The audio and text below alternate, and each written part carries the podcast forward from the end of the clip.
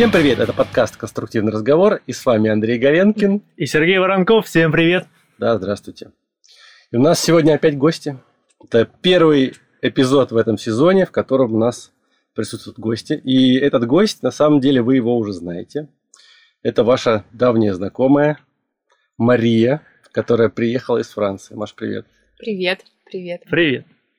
Ну что, Маш, ты просто раз нам рассказывала про Францию, какие там крутые багеты, круассаны, кофе по утрам. Сегодня про другую сторону поговорим. Прежде всего, хотела бы передать приветы вашим слушателям, потому что после прошлого выпуска оказалось, что очень многие мои знакомые коллеги слушают ваш подкаст и знают Андрея и любят его. Да? Да. Ой, я все, у меня щеки покраснели, Ой, просто ой, можно яичницу жарить. красней. В общем, всем привет. Э, Привет и Парижу, и Тюмени, и Мурманску, и, конечно, Питеру.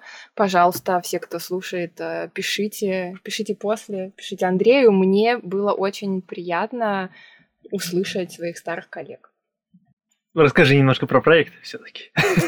Так, теперь про проект. Мы начинаем с первого проекта или с текущего? Давай с текущего. Итак, текущий проект называется Арктик СПГ-2. Находится непосредственно сама стройка за полярным кругом на полуострове Гыдан. Это Тюменская область, Ямало-Ненецкий автономный округ. Практически край Подожди, земли. Тю- Тюменская область и Ямал-Ненецкий автономный округ, это, по-моему, два разных субъекта. Там что-то во что-то входит. А. Они когда-то объединились, и, по-моему, теперь Янау входит в Тюменскую область. Может, наоборот. Ну ладно, не суть. Не суть, да. Мне Мы не, кажется, не Тюмень, сильны в географии Тюмень Российской всех Федерации. поглотила. Так, что еще про проект? А предыдущий был у тебя Ямал СПГ, да? Да, предыдущий проект был Ямал СПГ, э, находится на Ямальском полуострове. И не рядышком. Они рядышком, их разделяет Обская губа. э, сколько? Ну, километров 100, может быть. В общем, на вертолете это 20 минут. Мгм. Ну хорошо, и мы поняли, что это очень далеко, где-то там, где люди не живут. Как вообще туда добраться-то? А, Туда можно добраться только на специальных рейсах самолеты из Москвы, из э, Нового Уренгоя. Это частные, частные рейсы компании, скорее всего, Новотек. Это вся их зона, их территория, и поэтому они там э, всем заправляют. Значит, из Москвы э, у нас рейс до Сабеты. В Сабете построен аэропорт. Он называется Международный аэропорт. Не знаю почему. Сабета это где-то рядом, да? С Гыданом. А, Сабета – это аэропорт на полуострове Ямал, где был первый проект. А, проект Ямал СПГ, но поселок сам называется Сабета, и аэропорт поэтому тоже назвали Сабета. Мгм. Мы прилетали туда на первый проект, и там же уже работали. А сейчас мы прилетаем в Сабету, пересаживаемся на вертолет и летим через Обскую губу 20 минут на полуостров Гыдан. Там у нас месторождение утреннее, и там у нас новая стройка, новый городок, новая моя вахта. Новая вахта. Смотри, ну была и старая вахта, первая, Да. на Ямале. Вот Да. все-таки я хочу, чтобы ты рассказала сначала про нее, потому что был твой первый опыт.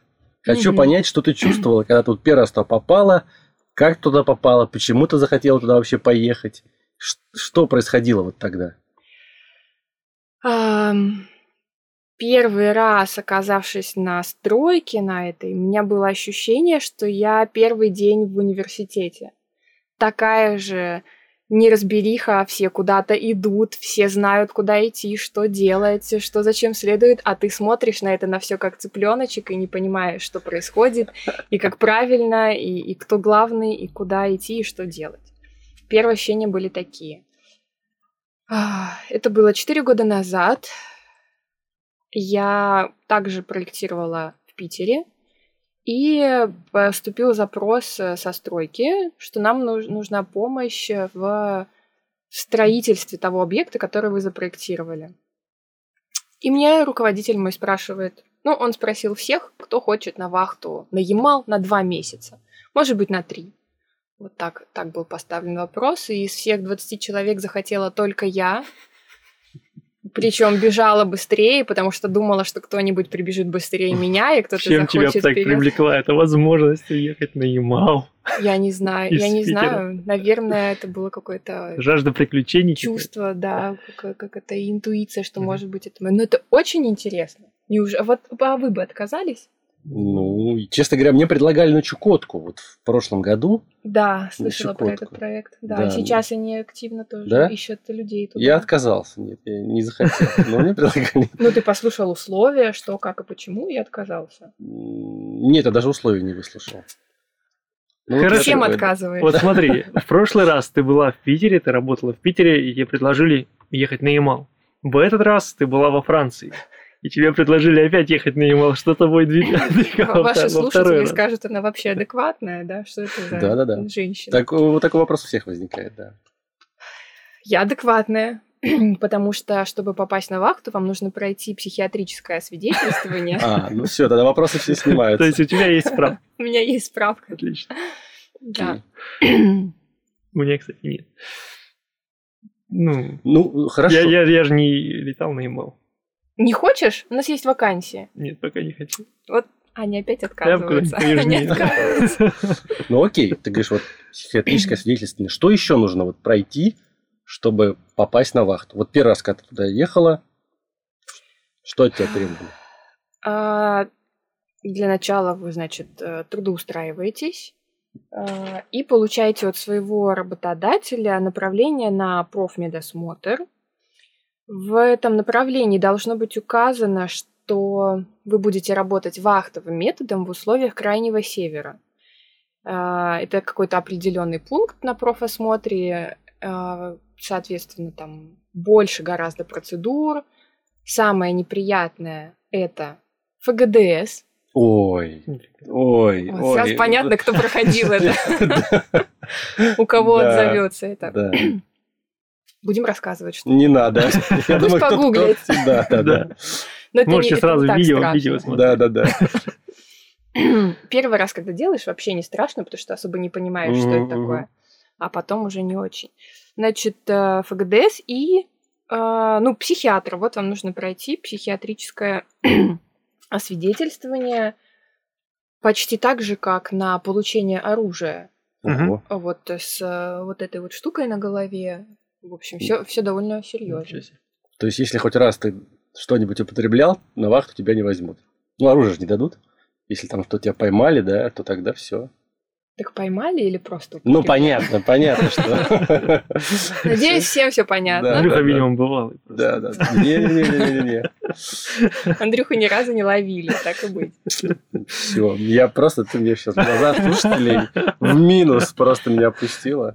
А что, все просто знаете, Андрюха такой же человек, как и вы. Ты Ладно. будешь монтировать это. Хорошо. Нет, нет, я это оставлю. Окей. А, значит, медосмотр и... Ну, он должен быть там, да, положительное заключение. И сейчас э, в связи с ситуацией в мире еще дополнительные правила по поводу ПЦР-теста, теста на антитела и карантина. Перед заездом на вахту сейчас мы сидим карантин недельный. А где вы сидите? А, Где-то... в пятизвездочном спецприёмнике? Да, в загородном отеле мы сидим. Нифига себе. Не, серьезно, да. А, У Новотека такие правила по, по поводу вот этих двух тестов и карантина. Мгм. Но так как там очень много, естественно, субподрядчиков и людей, которые работают, я не могу отвечать за всех остальных, э, Мгм. как они, насколько они там просиж- отсиживают карантин и как они проходят все тесты, но общее правило для всех есть, что должен быть карантин. А, Фирма выбирает сама, где она хочет разместить своих сотрудников. Э, Мы конкретно сидим э, в Подмосковье. Отель э, с большой территорией, мы можем там погулять, там есть животные, можно покормить их, подышать свежим воздухом, позаниматься спортом. В принципе, Этот срок как-то включается в вахту? Это вопрос такой был очень острый, куда его включать и как и почему. А, Моя фирма а, пошла навстречу сотрудникам, и это оплачивается как рабочая вахта, но без учета северных коэффициентов. Мгм. Как Но все равно круто. Все равно. Отдыхаешь неделю, как бы еще получаешь это Да. деньги. И если ты не взял с собой ноутбук, то можешь даже не работать. Можешь. Если ты взял с собой ноутбук, можешь готовить мыло и веревку. Ну, как бы очень скучно и грустно одному. Хорошо, вот смотри, столько всяких про- проверок перед тем, как уехать туда. Какие плюшки это дает? То есть э, есть какие-то плюшки от того, что ты работаешь на крайнем севере? Я имею в виду, ну понятно, по Зарплата. Деньгам, да, какие-то есть Мгм. хорошие э, варианты. А кроме этого, не знаю, там выслуга, пенсионный стаж, там что угодно. А, Так далеко, конечно, я еще. Любитель пенсии. Вот он последний Я забочусь о своем будущем просто. Сергей, подождите, а вам сколько лет? А столько же. А, мы одногодки Да, мы одногодки. Да. Нет, все. Проблемы с Ты так памятью далеко не заходила, да? Нет, нет, нет. эм, Значит, у вас, так как это работа на крайнем севере, идут, э, идет северный стаж. Он э, сокращает вам э, период выработки лет до пенсии, да. У нас раз, раз в год происходит еще начисление каких-то коэффициентов северных, увеличение коэффициента. В общем, еще у тебя северный коэффициент растет на зарплату на твою. мгм. Ну и плюс, э, да, стаж, он как-то чуть-чуть А сокращается. стаж идет, вот, допустим, у тебя полтора месяца вахта или месяц вахта, это месяц стажа или месяц вахты это больше, чем месяц стажа? Ну, Там считается прям конкретное количество дней, которые ты отработал за полярным кругом. Поэтому неделю, которую я сижу на карантине, она не считается, и потом уже только вот те дни, Мгм. когда я прилетела туда и начала работать. Мгм. Это все отмечается в табеле учета рабочего времени, и работодатель ведет э, эти записи. То есть у вас там учёт. все по ТК. Да, Все хорошо. у нас, да. Ну хорошо, так, окей, всякие детали эти обсуд- обсудили. Вот давай все-таки вернемся к тому моменту, когда ты прилетел на вахту и как на, как на, на первом курсе, первый день в университете. Все куда-то да. бегут, и вот ты приехала и не понимаешь, что делать. Вот первый твой день, ты можешь его вспомнить? Куда ты шла? Как ты поняла, что тебе нужно делать? Кто тебя взял под крыло? Как ты вообще в это все вливалась? Как ты входила в этот рабочий ритм и так далее? В целом, конечно, мне повезло, потому что у меня были старшие коллеги, которые меня, которые ждали меня там на площадке, э, ну, можно сказать, мой просто непосредственный руководитель, который меня встретил прямо в аэропорту и довел до комнаты, где я живу. Нет, цветы были потом. В первый день цветов, к сожалению, не было. Окей. А, Встретил, проводил, и за ручку мне все меня везде водил и все показывал. Но э, так в целом в организации, в которой я работаю, а, она с такими, ну не знаю, она московская, и мне кажется, что у нее есть ев- европейские корни, и там много иностранцев, поэтому руководство понимает, что иностранцев в России надо встречать в самом вот в Домодедово, когда он только прилетел, и сопровождать его везде и всюду. Поэтому есть специальные люди, они называются meet and greet, Мгм. которые встречают тебя и все тебе разжевывают на каждом этапе. Вы прилетели, вас в аэропорту встретили, вам сказали номер вахтовки, куда идти. Ты пришел, сел в машинку, зашли в машинку, вас пересчитали, довезли до КПП, сказали, вот это твое здание, идешь туда. Твоя комната, расписался, ключики получил, все, пришел в комнату, тебе говорят, так, через полтора часа ты, значит, э, у тебя есть время разобрать чемодан, э, там, чуть-чуть отдохнуть, все, через полтора часа вахтовка такая-то везет тебя в офис. Ты выходишь, едешь в вахтовку, там также тебя на первом этаже встречают, и ведут до твоего кабинета, вот этот твой руководитель, твои коллеги, все. Там, через э, два часа у тебя инструктаж по технике безопасности. Приходишь туда-то. Ну и потом ты уже сам вливаешься. У нас все устроено так, и э, это большой плюс, потому что мне кажется, что у наших субподрядчиков некоторых не все так хорошо организовано и не все так сладко. Но, Мгм. в принципе, там особо заблудиться негде. И главное не теряться у кого-то там, спросить у любого прохожего, потому что это стройка, это такой один большой коллектив. Он хоть и большой, но территория закрытая, простых людей там нет. Там все приехали работать в одно место, на одну стройку. И, в принципе, все все, все знают и все угу. понимают, куда, что идти. В чем заключалась твоя работа там? Ну, на первой вахте и на второй, может быть, это было одна и та же. А, я устроилась туда, а, в отдел полевого проектирования, и мы совмещали еще и в себе должность авторского надзора на площадке. Угу. Это значит, что мы э, следим за тем, чтобы работы на площадке выполнялись в соответствии с проектом, и в то же время помогаем э, строителям, если у них возникают какие-то вопросы по документации, по чертежам или какие-то изменения на площадке, мы им отвечаем, помогаем. Угу. То есть вы прямо, грубо говоря, работаете в одной связке со строителями там? Да. Это помогает или мешает э, Стройки? введению авторского надзора? Потому что это же все равно такие противоборствующие немножко стороны строителей и Одни надзор. других должны вроде как-то проверять, да. контролировать. Как повезет. Как повезет строителям, ты имеешь в виду? Но я все время и на первом проекте, и на втором была вот авторским надзором. И у меня э, в нашей фирме есть отдел строителей, и также у субподрядчика тоже есть и отдел по проектированию и отдел строителей. И вот э, а, вам, мне, моим коллегам, конечно, надо же наладить хороший контакт со строителями. Но тут все упирается в э, уже и личности, в индивидуальность, э, как вы сработаетесь, как пойдет.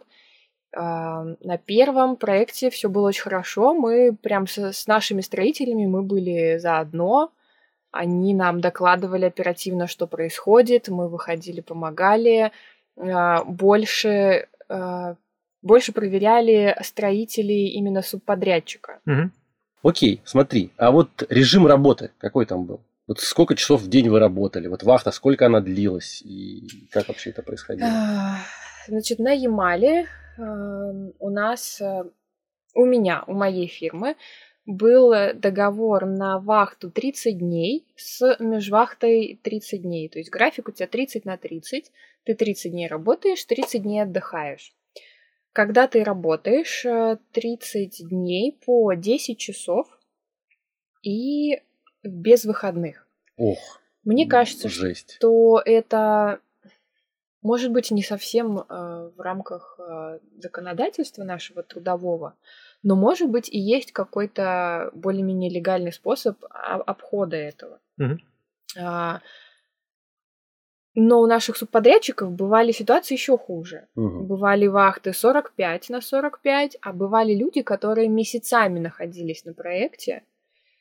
Ну, у них, наверное, были выходные, или я, я не представляю, как они там жили. Прям вот реально по полгода человек мог э, находиться на вахте. Но это уже, конечно, личная э, инициатива. У нас э, все по-хорошему 30 на 30, 10 часов, э, полтора часа у тебя обед. Э, в принципе, у заказчика примерно такой же график, 10-часовой э, рабочий день, но у них там 2 часа был обед. Mm. Что еще по графику? Ты попала на полярную ночь, получается, да? Да, конечно, и не одну полярную ночь я там провела. Прекрасное время. Витамина D достаточно?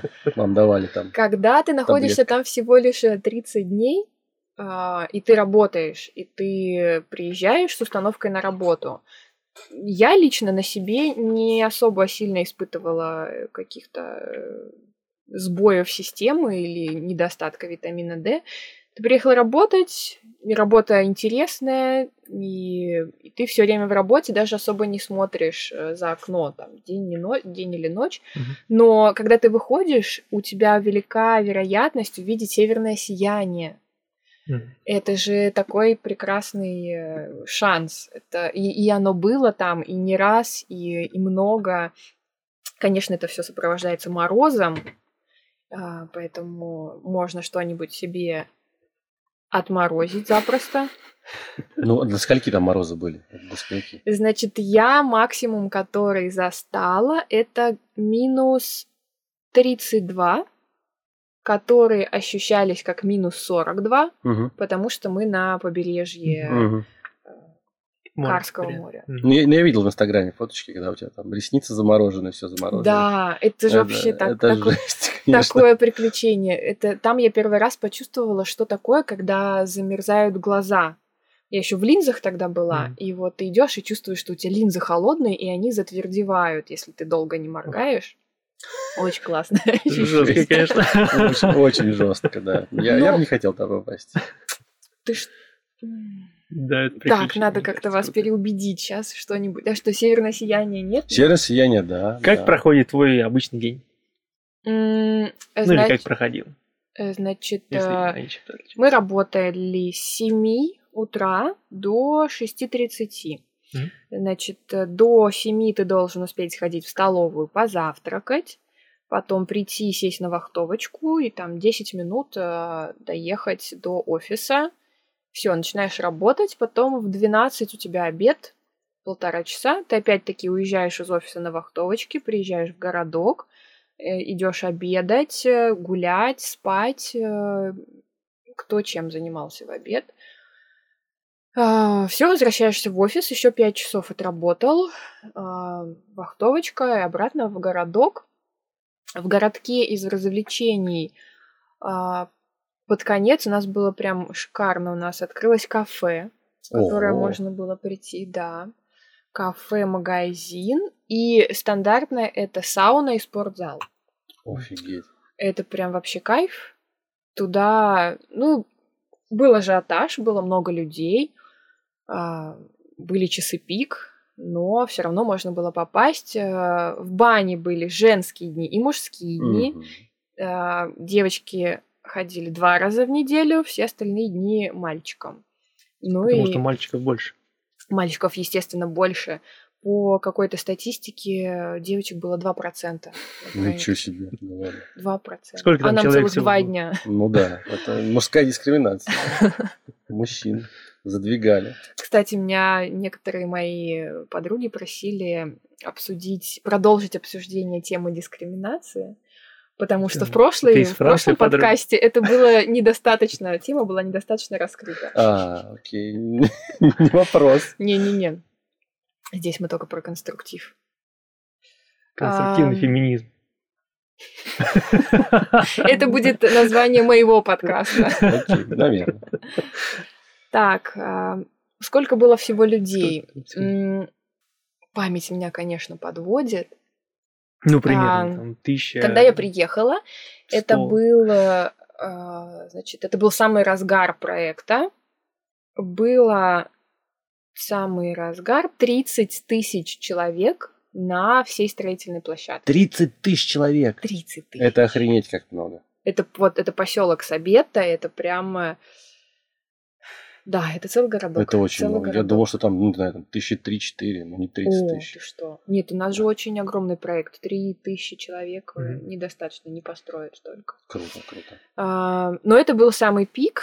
А, Потом, когда мы уезжали, нас там было уже 11-12 тысяч. И сейчас, а вот сейчас как раз-таки, когда завод уже построен, три очереди, три технологические линии построены и запущены, строится четвертая, а, или уже, может быть, даже запущена она. Там сейчас, мне кажется, вот около четырех или трех тысяч человек, которые участвуют и в эксплуатации, и в стройке новой части. Это именно на Ямале. Это именно на Ямале. А да. на Арктике? На Арктике, ну, сейчас на Арктике немножко все по-другому. Понятно, что это начало. А Это проект. начало. Он э, меньше? Да, конечно, меньше. Мгм. Э, Он может быть сам по себе, там, по тоннажу металла ничуть не меньше, а может быть даже больше, но он разделен на несколько частей. Производство частично в Китае, производство частично в Мурманске и сама стройка на Гадане. Мгм. И Гадан сейчас это очень э, самая маленькая часть э, по тоннажу, по количеству людей. У нас в фирме пока всего 50 человек, А, будет максимум 250. Так что Гдан, да, он поменьше. То есть сильно отличается. Так, мы опять удалились от первой вахты. Ну что, давай параллельно рассмотрим. Параллельно, параллельно. Они же похожи. В сравнении, Хорошо. я Они думаю, похожи, но такие интереснее. разные. Вот после первых 30 дней, какие у тебя были мысли в голове? Нафиг хочу домой и никогда не возвращаться или хочу еще? Вот на этот вопрос у меня будет два абсолютно разных ответа касательно первой вахты и Ну, второй вахты. Давай первую. Первого проекта и второго. А, маленькое уточнение. Первый раз на первую вахту на Ямал я приехала как э, суп-суп-подрядчик э, э, организации и занималась авторским надзором конкретного одного здания. Провела я там два месяца, 57 дней. А, но это была не вахта, это был просто договор там, суп-суп подряда. И пока я там была, а, я поняла, что мне там это все нравится, и подумывала, подумала о том, не устроиться ли на, на постоянку туда. А, Уехала, отдохнула, и, естественно, я хотела туда вернуться, устроилась на работу и вот уже приехала на первую вахту. так что, когда, когда я приехала уже непосредственно на вахту, я уже знала, что там и как там, и, конечно, после первой вахты я хотела туда вернуться. Там уже было все налажено, инфра- инфраструктура вся сделана, все благоустроено, все организовано, все было уже хорошо, и я хотела вернуться. Молодец. А вторая? Что вторая? Вторая. Вахта. Вторая вахта, второй проект? Да. Я на самом деле знаю, да. Да, не скрыть мне этих моих эмоций. Значит, второй проект. А, Сидя в Париже, я очень хотела поехать на вахту, потому что у меня были хорошие впечатления после первого проекта. Но здесь все по-другому. А, Начиная с того, что вахта длиннее, а длиннее она из-за ситуации с пандемией, из-за того, что нам надо сидеть карантин, все немножко поменялось, и вахта теперь подлиннее, но а, начиналось все с трех месяцев работы там. Сейчас это два месяца. Два месяца минус 7 дней. То есть у меня 53 рабочих дня. Мгм. А, в принципе, нормальное количество дней. А, оно, оно отработалось м, хорошо, на одном дыхании. Но а, так как вроде бы начало проекта, хотя они там уже работают целый год, а, объемов меньше, структура меньше, кадров немножко не хватает. Некоторые кадры увольняются. А, Такого не было на Ямале. Все хотели на Ямал, и все хотели туда на вахту. Там было очень все хорошо. Здесь же люди увольняются отсюда. А, И уже не один человек, и не два, и не три, которые берут и уходят. В общем, обстановка какая-то напряженная. Поэтому и работать было сложнее. И мне приходилось выполнять не только свои прямые обязанности, но и как-то разбира- начать разбираться в других дисциплинах. Поэтому уехала я с радостью. Понятно. Возвращаться, короче, не хочешь. Уехал. Ну, как сказать, ам, м, я надеюсь, что следующую вахту будет легче, потому что у меня уже будет помощник. а, У нас там укомплектуют штат, мне не придется выполнять э, обязанности других дисциплин. А, Может быть, ам, изменятся условия э, проживания нашего, условия работы. Сейчас у нас э, маленький офис, и мы сидим там довольно тесно и плотно, а, что тоже, конечно, добавляет э, стресса. Мгм. Наверное, все изменится. Ну и плюс э, не хочется уезжать, э, не посмотрев саму стройку, потому что сама стройка-то мне нравится. Я, кстати, забыла упомянуть, что в наши ежедневные обязанности входит и выход на стройку непосредственно. То есть я не 10 часов в офисе сижу, а по необходимости или там по желанию иду на стройку, общаюсь э, с монтажниками, с прорабами, делаю записи в журнале авторского надзора. Мгм.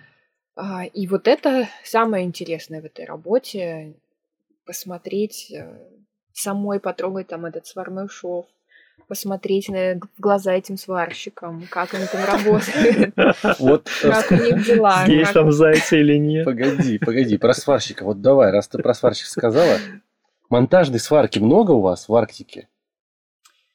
Или все-таки все на болтах? Правила проекта все избегать монтажной сварки Мгм. и акцентрироваться на болтах. Но, естественно, как любые монтажники, никто не любит болты. Как это не любят болты? Подожди, я, ты мне сейчас все, весь мой мир переворачиваешь. Монтажники не любят болты. Ничего не могу с этим поделать. Сварка? Нет, ну просто сварка дороже, сложнее. Мне всегда вот в Ренессансе э, турки со стройки говорили, какая монтажная сварка, Галенкин, М. что ты там опять заложил? И мы, я всегда только болты, потому что вот для нас у Ренессанса сва- э, монтажная сварка всегда была очень-очень, ну, с точки ну, если сравнивать с болтами, была гораздо дороже. И по времени больше занимала, и дороже. В общем, это был нежелательный момент делать монтажную сварку. Все на болтах. Ну Вот а у нас на Ямале были те же самые сотрудники Ренессанса, монтажники. И несмотря на арктические условия или еще как- какие-либо сложности, им все время было легче отрезать и приварить, чем э, нести там, брать, э, вырезать детальки, А, делать отверстия.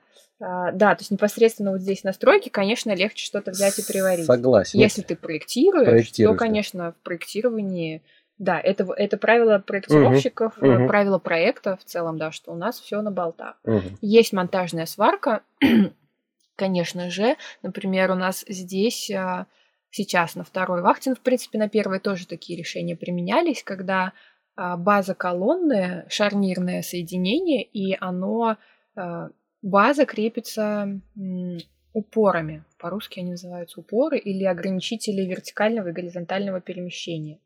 Это либо хуки такие, которые прижимают э, базу, либо просто э, упоры, которые от э, горизонтальных перемещений.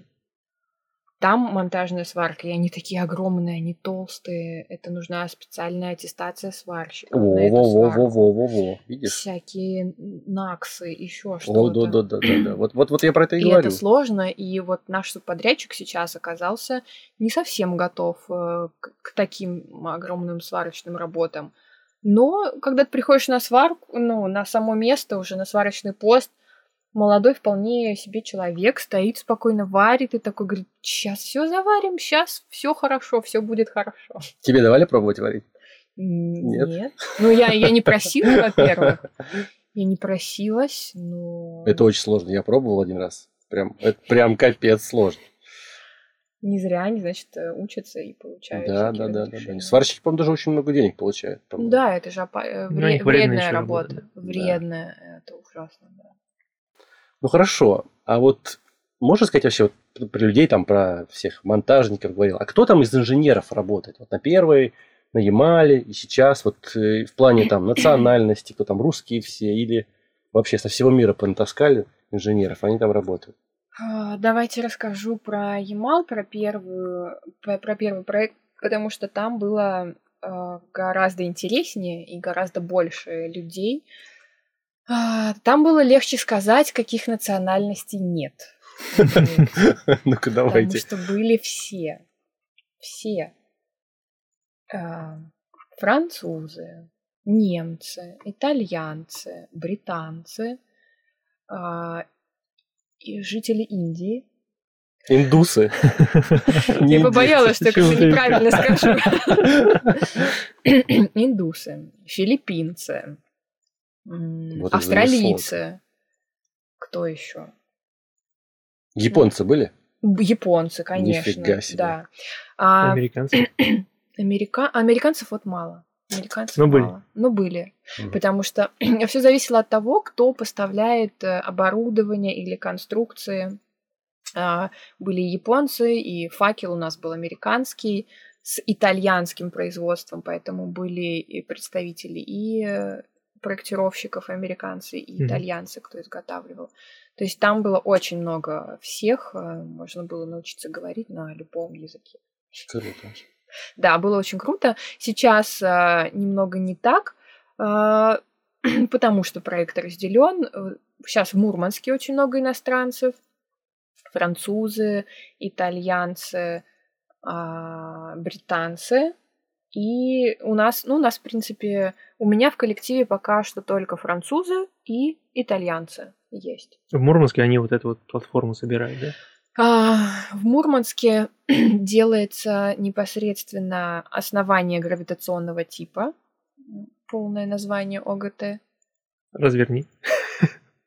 Ну, что это такое? Я сильно не участвовала в этом во всем, потому что генпроектировщиком а, ОГТ, основание гравитационного типа, является не ТКНИП, на который я работала, а Ре... Рега? Нет, нет. Э... Боже мой. Сайпем? Да. Mm. Сай... Сайпем, да, итальянцы. А, и они вместе с Ренессансом там сейчас и занимаются и строительством э, этой плиты. Она... А, Сарен это называется. Да, они Сарен. вместе объединились, и у них Сарен, да. А, она бетон плюс металл. Она огромная, гигантская, что-то 100 на 300 метров на ней, в ней внутри находится хра- отделение для хранения, такие как резервуары, угу. плюс э, всякие коммуникации. Э, и наверху плиты уже будут устанавливаться металлоконструкции модульные, изготовленные в Китае и частично в Мурманске. А, так что пока что в Мурманске они делают вот первую плиту, mm которая потом переплывет к нам на Гадан будем встречать. Ну, а так на море останется. Да, но так на море и останется. А, мы сейчас на Гадане делаем береговую часть э, от кустов, где непосредственно добывают э, газ. От кустов строят эстакады к берегу. На берегу монтируют э, здание управления Central Control Building Э, модули по, по какой-то по разделению газа. Есть факел высокого давления, факел еще какой-то, забыла название. Ну, в общем, на берегу тоже есть э, сооружение, которое участвует в, во всем этом процессе. Но основной процесс производства СПГ будет уже на этой плите. У нас, оказывается, для меня открытием было, когда я приехала на вахту, я узнала, что у нас там есть намывные территории. Угу. Оказывается... Места мало, что ли, было? Оказывается, там так интересно с этими грунтами, это же вечная мерзлота. Но так как она на берегу моря, а море солененькое, ну, губа Обская, она немножко солененькая. И грунты очень разные. Там есть где-то ручей, который размывает. И Поэтому не все там сваи одинаково, одинаковые по работе, не все установлено в вечной мерзлоте, и все, и стоит такое, не движется.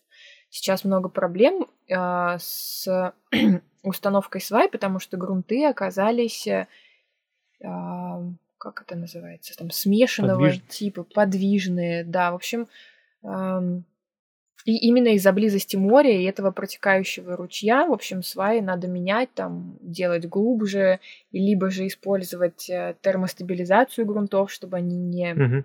не плыли, а все фиксировать, чтобы они вот были этой вечной мерзлотой.